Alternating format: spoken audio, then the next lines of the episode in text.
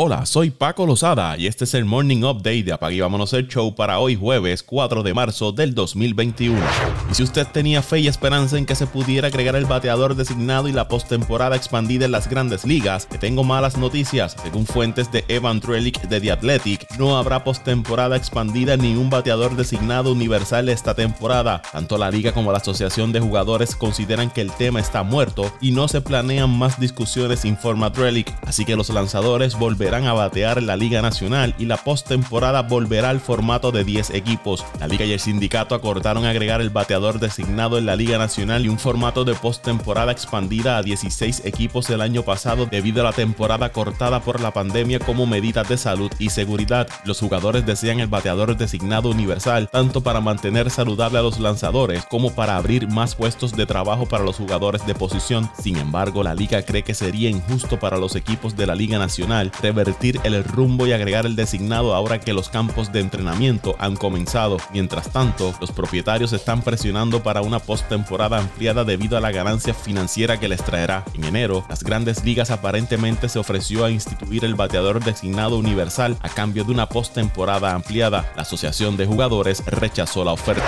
El dirigente de los Yankees de Nueva York, Aaron Boone, estará fuera unos días luego de que se tuviera que someter a un procedimiento para recibir un marcapasos, anunció el equipo. Boone se sometió a una cirugía en el Hospital St. Joseph en Tampa el miércoles. Los Yankees anunciaron que el procedimiento salió como se esperaba y que Boone se encuentra ahora en sala de recuperación del hospital. Como muchos de ustedes saben, me sometí a una cirugía de corazón abierto en el 2009 y quería que todos entendieran dónde estoy con respecto al procedimiento que se está llevando a cabo hoy. Durante las últimas 6 a 8 semanas he tenido síntomas leves de aturdimiento, falta de energía y dificultad para respirar, dijo Boone en un comunicado. El exjugador de 47 años también dijo que espera regresar al trabajo en los próximos días y confía completamente en que los entrenadores, el personal y los jugadores de los Yankees continuarán entrenando adecuadamente durante su corta ausencia. El gerente general Brian Cashman dijo a los periodistas que Boone participó en la videollamada diaria del equipo desde su cama en el hospital antes de la cirugía y filmó un video para sus jugadores y entrenadores. Cashman agregó que Boone podría dejar el hospital en las próximas 24 a 48 horas, según Marley Rivera de ESPN.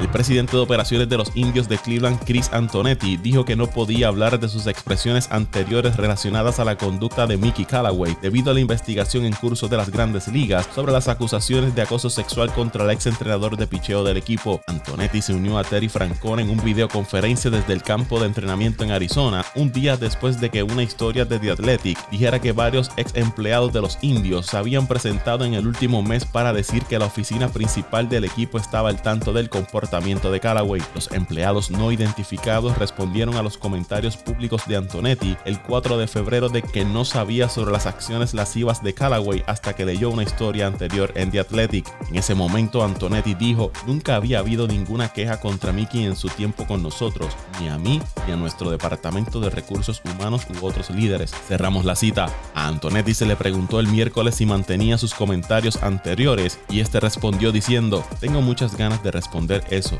en este punto no puedo. La última vez que hablamos la investigación aún no había comenzado, así que tuve más libertad con lo que pude compartir. Con la investigación en curso lo más importante es que la investigación es capaz de mantener su integridad, su minuciosidad y su imparcialidad. Cerramos la cita. El martes Francona dijo que no hubo un intento deliberado de encubrir a Callaway, quien estuvo con los indios desde el 2010 al 2017, sirviendo como entrenador de lanzadores durante cinco años antes de ser contratado como dirigente de los Mets de Nueva York. Un empleado de los indios le dijo a The Athletic que el comportamiento de Callaway era el secreto peor guardado de la organización. El zurdo de los nacionales de Washington, John Lester, será operado para que le remuevan la glándula tiroides, dijo el dirigente del equipo Dave Martínez. Lester dejará los entrenamientos de primavera en Florida y viajará a Nueva York para el procedimiento. Martínez señaló que se espera que el lanzador regrese al campamento en unos 5 a 7 días. En el 2006, la temporada de novato de Lester con las Medias Rojas de Boston terminó temprano porque le diagnosticaron diagnosticaron una forma de linfoma, recibió quimioterapia y regresó la próxima temporada. Lester se unió a los Nacionales de Washington con un contrato de un año y 5 millones de dólares después de jugar las últimas seis temporadas con los Cachorros de Chicago.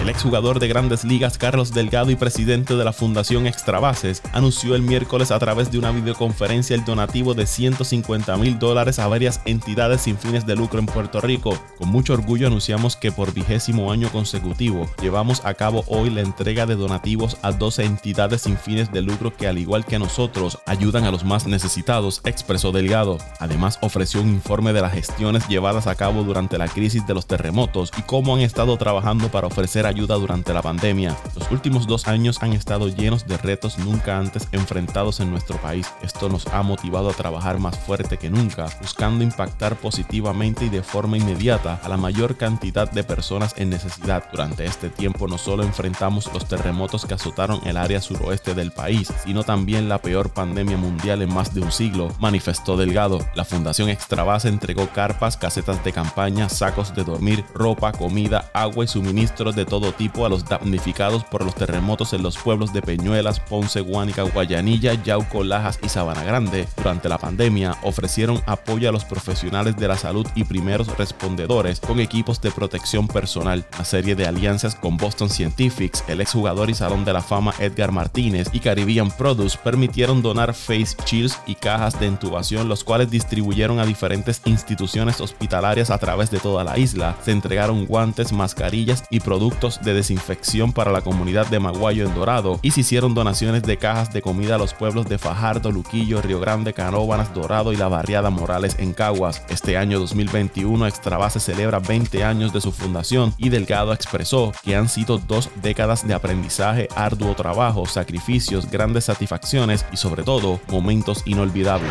7 de 456 jugadores dieron positivo a COVID-19 en las últimas semanas, anunció la NBA. La liga había informado dos casos positivos la semana anterior. Según fuentes de Cham Charania de The Athletic, muchos de los casos positivos están relacionados a los Raptors de Toronto y la propagación parece deberse a que los miembros del cuerpo técnico usan mascarillas de manera inconsistente. La liga no divulga públicamente quiénes son las personas que arrojaron positivo a las pruebas, pero cinco jugadores de los Raptors y varios miembros del cuerpo técnico, incluyendo su dirigente Nick Nurse, no están activos debido a los protocolos de salud y seguridad. James Harden tuvo su octavo triple doble de la temporada con 29 puntos, 10 rebotes y 14 asistencias en el primer encuentro frente a sus ex compañeros de Houston y los Nets de Brooklyn ganaron 132 a 114, dándole a los Rockets su decimotercera derrota consecutiva y no ganan desde el 4 de febrero. Los Nets establecieron un récord para la franquicia con su séptima victoria consecutiva como visitante y han ganado 10 de los últimos 11 encuentros.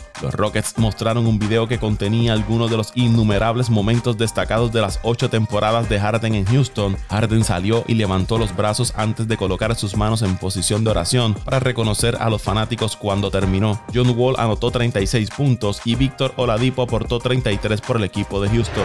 Damian Lillard anotó un triple con 13.7 segundos por jugar y luego recibió una falta ofensiva de parte de Draymond Green para darle al equipo de Portland una cerrada victoria 108 a 106 sobre Golden State. Lillard y Carmelo Anthony tuvieron 22 puntos por los Blazers. Stephen Curry lideró a los Warriors con 35 puntos.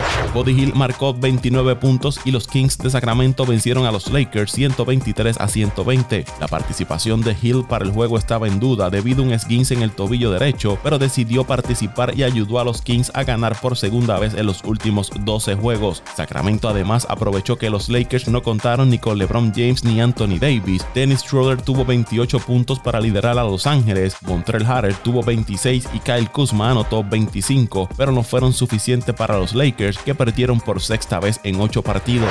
Joel Embiid tuvo una noche de 40 puntos y 19 rebotes y anotó un triple para empatar el encuentro al final del tiempo reglamentario. Tobias Harris anotó 11 de sus 22 puntos en tiempo extra y el equipo de Filadelfia, líder de la conferencia del Este, venció a Utah, líderes del Oeste, 131 a 123. Ben Simmons agregó 17 puntos para los 76ers, que mejoraron su marca a 24 victorias y 12 derrotas. Dos tiros libres de Mike Conley pusieron a Utah arriba 118 a 115 con 21.5 segundos por jugarse en el tiempo reglamentario. Los Sixers no pudieron liberar a sus tiradores para lanzar de 3 puntos, pero Embiid dio un paso atrás y anotó uno el mismo con 5.9 segundos restantes. Donovan Mitchell sumó 33 puntos, 8 rebotes y 6 asistencias para los Jazz, que perdieron su segundo partido consecutivo. Mitchell fue expulsado con 30.8 segundos por jugarse en el tiempo extra tras recibir su segunda falta técnica del partido.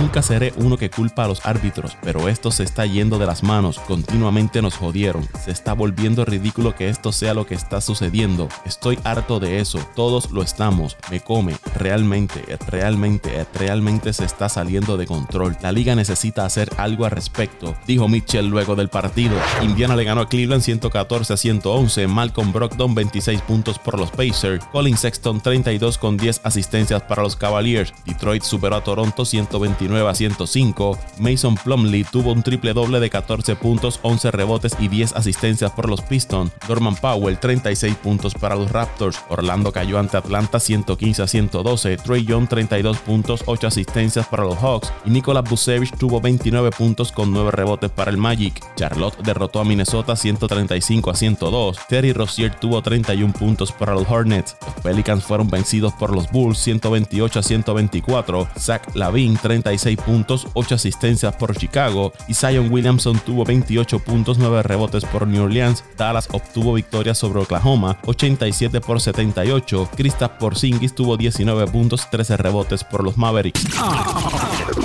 Vámonos el show.